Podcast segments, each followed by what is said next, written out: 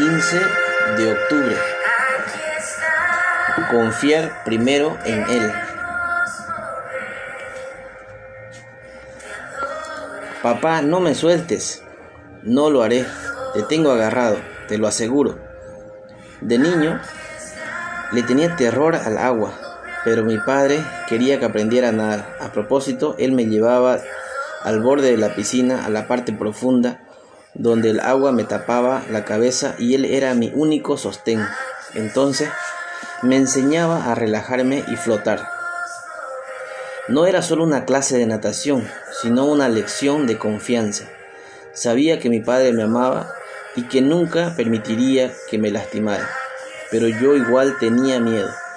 Me aferraba fuerte de su cuello hasta que él me aseguraba que todo iba a estar bien. Finalmente su paciencia y bondad triunfaron y empecé a nadar, pero primero tuve que confiar en él. Cuando siento que una dificultad me tapa la cabeza, recuerdo a veces aquellos momentos y eso me ayuda a tener presente las palabras tranquilizadoras del Señor a su pueblo. Yo mismo los seguiré llevando hasta que estén viejos y canosos. Yo los hice, yo los llevaré. Isaías 46, 4.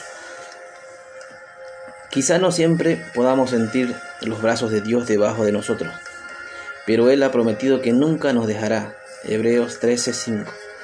Cuando descansamos en su cuidado y promesa, el Señor nos ayuda a aprender a confiar en su fidelidad. Nos eleva por encima de nuestras preocupaciones para que descubramos una nueva paz en Él. Padre Celestial, te alabo por sostenerme siempre. Que tengas un maravilloso día y recuerda, Dios nos muestra nuevas expresiones de su gracia cuando confiamos en Él.